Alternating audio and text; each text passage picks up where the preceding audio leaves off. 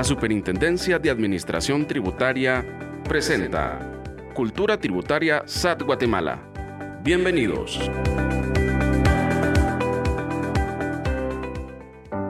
Bienvenidos a Cultura Tributaria SAT Guatemala. Este es el cuarto episodio de la cuarta temporada. En los episodios anteriores, nuestros invitados han conversado sobre diferentes aspectos relacionados a la correcta determinación de la renta imponible en el impuesto sobre la renta. Como parte de la determinación de los costos y gastos deducibles, debemos de comprender que existen algunos que tienen un límite establecido en la ley. Uno de ellos son los viáticos, y en ese sentido resulta oportuno conversar y orientar a quienes nos ven y nos escuchan sobre la correcta documentación, así como los motivos de improcedencia en la deducción de estos gastos. Para este cuarto episodio nos acompañan los licenciados Miguel Castañeda y Jorge Dávila, ambos representantes de la Intendencia de Atención al Contribuyente de la SAT. Sin más preámbulo, damos paso a nuestros invitados quienes a partir de este momento desarrollarán este importante tema. Comenzamos. Qué gusto saludarles y continuar con estos temas que hemos venido platicando y hoy vamos a platicar sobre los viáticos. Así es, licenciado, yo también agradezco que hoy me hayan invitado para platicar de este tema y también es resaltar lo importante de que se estén utilizando ese tipo de medios para que la información pueda llegar a más contribuyentes y como usted decía, con un tema tan importante como lo son los viáticos. Y es que en Guatemala es bastante común ¿verdad? que se paguen este tipo de, de viáticos para las personas que por una u otra razón tienen que salir a realizar actividades de trabajo. ¿verdad? Hoy por hoy hay empresas que están centralizadas acá en la capital, pero que necesitan hacer negocios en el interior de la República y eso hace necesario que paguen viáticos para que sus representantes, ¿verdad? vendedores, trabajadores o cualquier tipo de empleado pueda viajar a realizar este tipo de negocios. Y es que tendríamos que partir o, considerar qué es lo que nos establece el diccionario de la Real Academia Española como un viático. Y fíjese, licenciado, que establece que es una prevención en especie o en dinero de lo necesario para el sustento de quien hace un viaje. Podríamos decir entonces que es esa cantidad que el contribuyente le está pagando a una persona cuando realiza un viaje de trabajo. En términos sencillos, creo que podríamos concluir de esa manera. Pero tendríamos también que analizar a quiénes se les pagan los viáticos. Pueden ser empleados, pueden ser funcionarios, los propios eh, dueños de las empresas, a los socios y demás. Y vamos a ir platicando poco a poco, ¿verdad? De cada una de estas personas, pero creo que es importante mencionarlas. ¿Por qué? Porque el reglamento hace esa división, En primer lugar, a quién se le paga el viático y en segundo lugar, a dónde es el viaje. Si es al interior de la República o bien si es necesario que salga del país a realizar este, este tipo de actividades que tienen que ver con, con, el trabajo, ¿verdad? Con, con la empresa, con, la generación de algún tipo de renta, ¿verdad, licenciado? Y en primer lugar vamos a platicar de las personas que están en relación de dependencia, ¿verdad? Es decir, que sí figura eso de patrono, trabajador. Y fíjese qué interesante porque en el código de trabajo sí se regula algo con relación a los viáticos.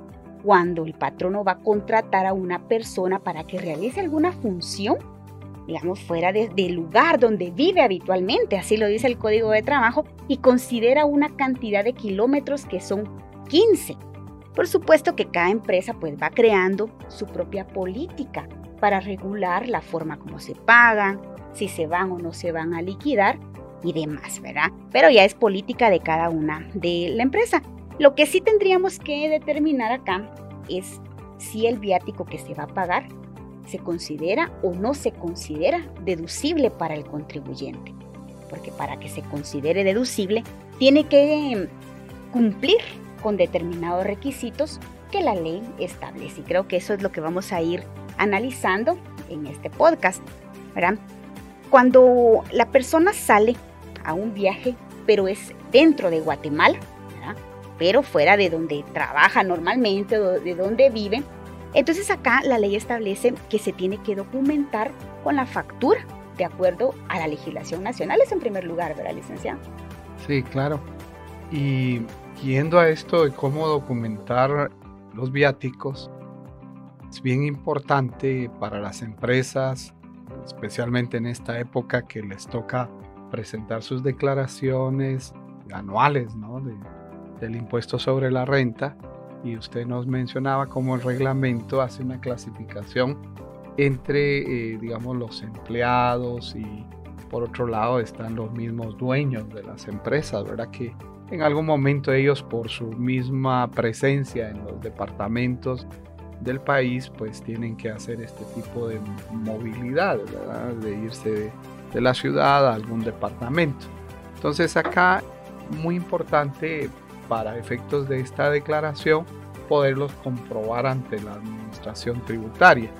Y en el caso de, los empleados o funcionarios que tienen un cargo directivo, pero no dejan de tener esa calidad de ser empleados de la empresa, acá vemos regulado que, que, la norma les dice que para documentar este gasto debe de pedirse la factura. Eso es lo principal, ¿verdad? Y ya lo podemos ver en, en la ley del IVA que es necesario estos documentos, ¿verdad? El artículo 29, 30 del decreto 2792 que regula los documentos ahí pues está puntualmente la factura como documento ideal, digamos. Pero en algunos casos, digamos, las personas tienen algunos inconvenientes, ¿no? Quizás por el lugar donde van a, ir a atender esa comisión. Hay lugares en nuestro país que, que están, digamos, como aislados, ¿no? Incluso el tema de internet o algo pudiera estar fallando. Entonces, la norma nos regula que si se puede documentar total o parcialmente, en algún momento también nos da la opción de la factura especial, la emisión de la factura especial por el mismo empresario, diríamos, o la empresa contribuyente. Entonces él puede emitir esa, esa factura diríamos a nombre del trabajador, que fue el que atendió esta designación en el interior. Entonces aquí quizás algo que, todos tenemos mucha claridad que cuando se emite la factura especial tenemos la presencia de dos impuestos ahí que tienen que cumplirse con la emisión de la factura especial ya, ya sea por el total del viático o por una parte que no fue completada, documentada adecuadamente. Entonces pudiera tomarse la decisión por parte de la empresa pedirle a su empleado o anunciarle que se va a documentar ese viático con la factura y con relación a esta factura, como usted bien lo mencionaba, licenciado, también otro de los requisitos que la ley establece para que ese viático se pueda considerar deducible es que el contribuyente practique la retención, tanto en el IVA, el 12%, ah, pero también en el ISR, el 5%. De lo contrario, se consideraría que no podría ser deducible porque no está cumpliendo con este requisito, ¿verdad? Y hay empresas también, fíjese licenciado, que tienen la política de que le entregan al empleado, ¿verdad? A la persona esta cantidad de dinero, pero no piden que se compruebe de ninguna manera, ¿verdad? En este caso se consideraría que es un viático no, no liquidable.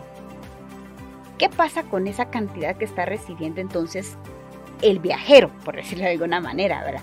Esa cantidad tendría que pasar a formar parte de la renta del trabajador y aplicarle las normas que corresponden legalmente a esta categoría, ¿verdad?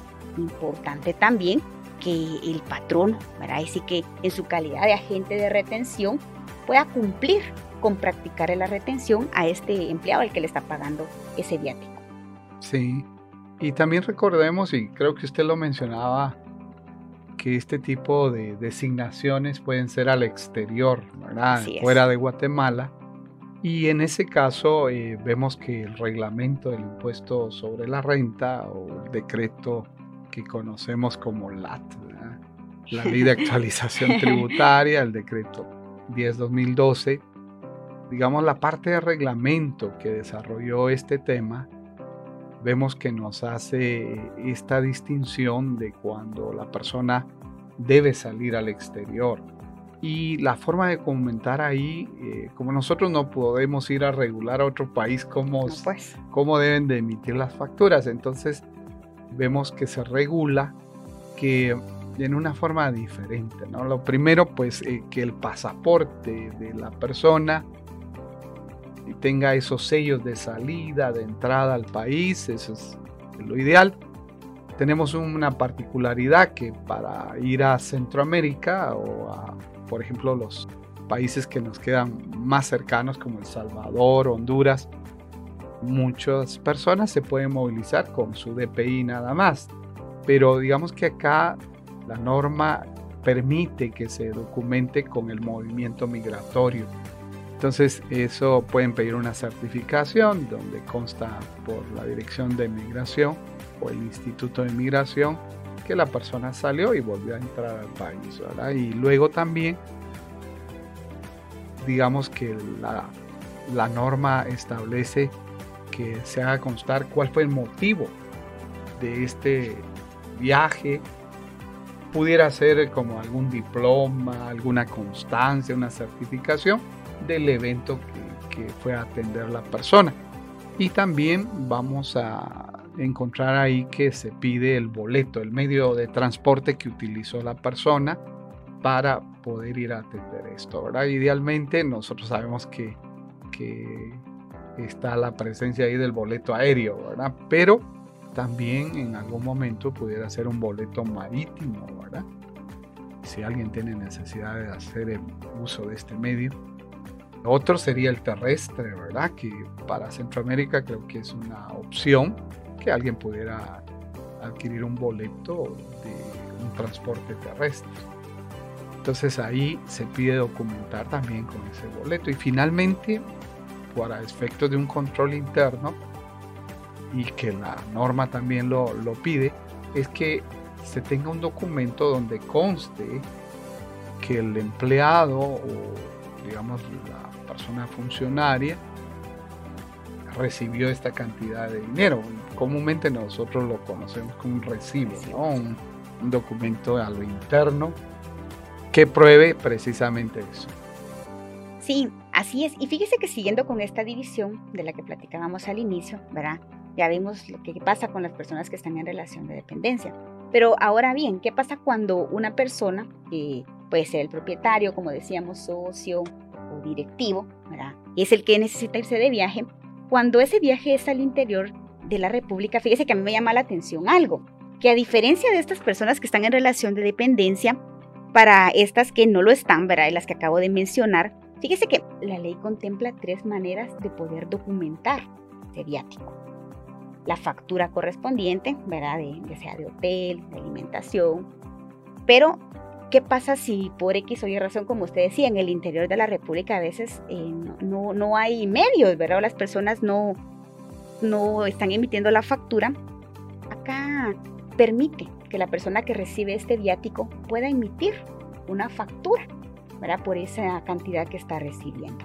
Y como tercera opción, pues deja la factura especial. Pero sí me llama la atención que a uno les da dos opciones, pero a estas figuras les da tres, ¿verdad? Interesante.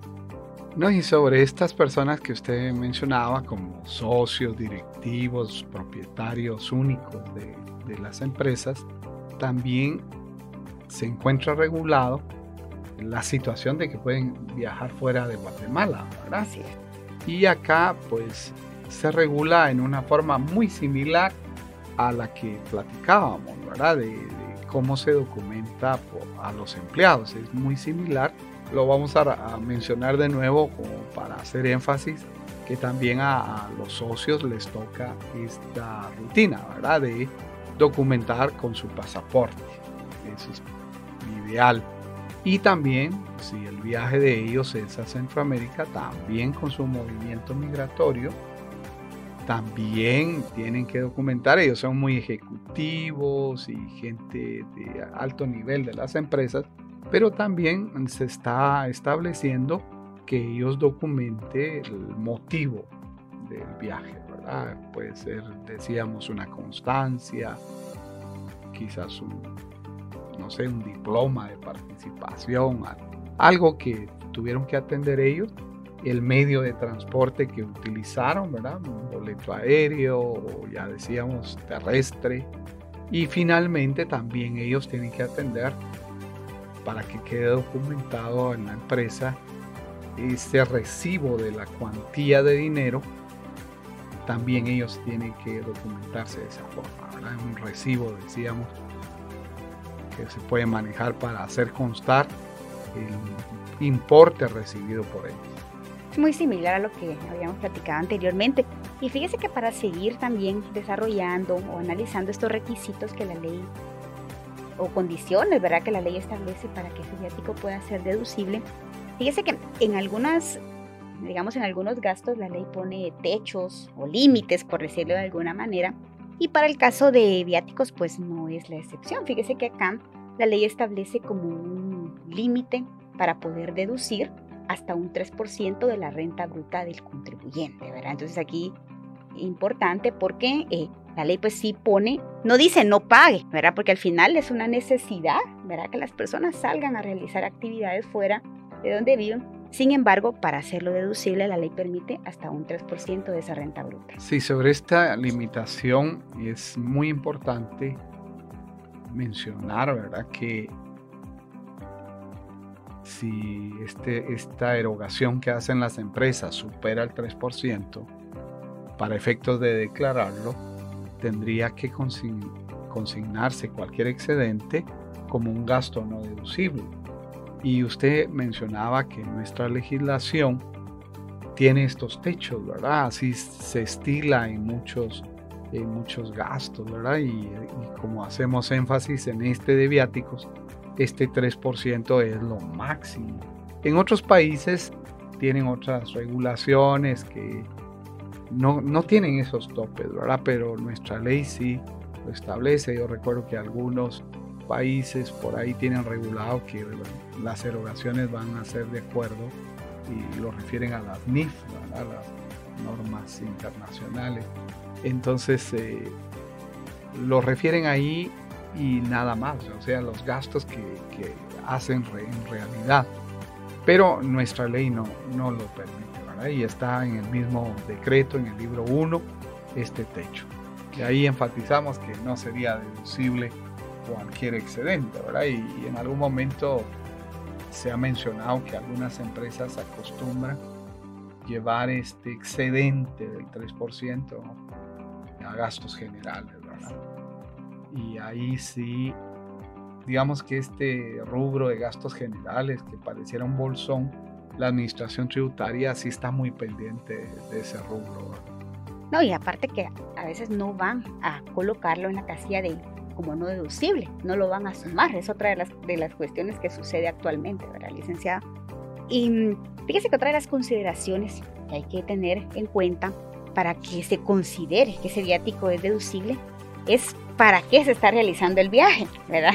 Porque la, ley establece que tiene que ser útil, necesario, pertinente o indispensable. Eso como sería como lo primero que tendría que ver el contribuyente, ¿verdad? Porque si fueran unas vacaciones que mereció, no lo tenemos todos los que trabajamos, ¿verdad? Pero en este caso, ese, pueden viajar, pero definitivamente no lo podrían incluir como un gasto deducible porque no fue útil, necesario, ¿verdad? Para la generación de la renta y también que el contribuyente tenga claro que tiene que tener esta documentación de soporte de la que ya hemos venido platicando ah, en el transcurso del podcast. Si no cumpliera con los requisitos a los que hemos hecho referencia, entonces la ley también en el artículo 23 eh, establece que no se podrían considerar deducibles, ¿verdad, licenciado? Claro. Y lo que sí vemos es que eh, hay otros conceptos como muy cercanos a los viáticos que las empresas deben de manejar con claridad que sí se acepta su deducción. Por ejemplo, los gastos de transporte, ¿verdad? De estas personas que van a movilizarse al interior o fuera del país.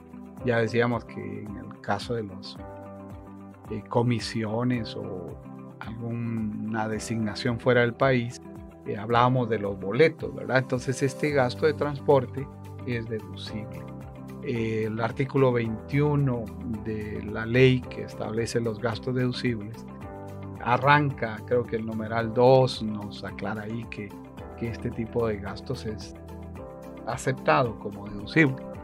Y puntualizando en esto, hemos oído por ahí algunas situaciones que algunos dicen, mire, pero si yo llevo cupones para este viaje que voy a tener que usar mi vehículo, pero me dan cupones. ¿Eso también es viático? Pues no, ¿verdad? Porque la empresa oportunamente eh, adquiere, diríamos, eh, por una cuantía material este tipo de, relación con las empresas distribuidoras de combustibles. Le compran, por decir algo, 100 mil quetzales, ¿verdad? De una sola vez. Y la empresa pues les otorga los cupones, que es un gasto prepagado, diríamos, ¿verdad? Pero ya tomado en cuenta por la empresa para su deducción. Entonces no forma parte de viático, ¿verdad? En la cuantía. Por otro lado, tenemos eh, que yendo en la carretera, pues hay que enfrentar algunos peajes, ¿verdad? Esto, pues en algún momento, si no le fue otorgado previo a salir, cuando regresa, pues es sujeto de un reintegro de ese gasto. Tampoco diríamos que se le suma como viático, ¿verdad? Y eh, también vamos a encontrar, ya decíamos, los boletos de bus, de si se usa transporte terrestre. Y finalmente eh, hemos oído de algunos eh, empleados que, que si ponen su vehículo para atender estas designaciones, la empresa tiene como una política de reconocerles la depreciación del vehículo. En ese caso, eh, este importe de depreciación diríamos que es como otras remuneraciones. Ahí sí sale de este, de este contexto y lo que vamos a tener es precisamente otra remuneración por la relación de dependencia. Lo que sea, ¿verdad? Si la empresa decide darle mil quetzales mensuales o cualquier otra cuantía, se le va, ahí sí se le suma a lo que usted decía de la relación de dependencia, esta categoría, ¿verdad?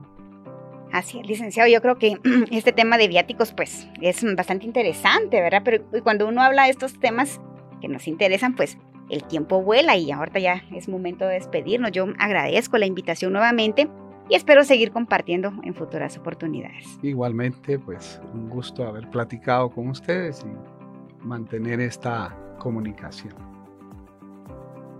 De esta forma finalizamos el cuarto episodio de esta cuarta temporada de Cultura Tributaria SAT Guatemala. Agradecemos a nuestros invitados quienes han desarrollado este importante tema relacionado a los viáticos, así como los requisitos que se deben de atender para que estos sean deducibles. Nuestro objetivo es orientarles y así facilitar el cumplimiento tributario en el ISR.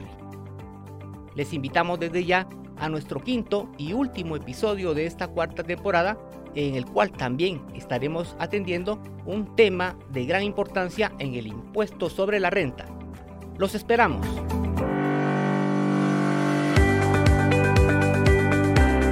La Superintendencia de Administración Tributaria presentó Cultura Tributaria SAT Guatemala. Hasta la próxima.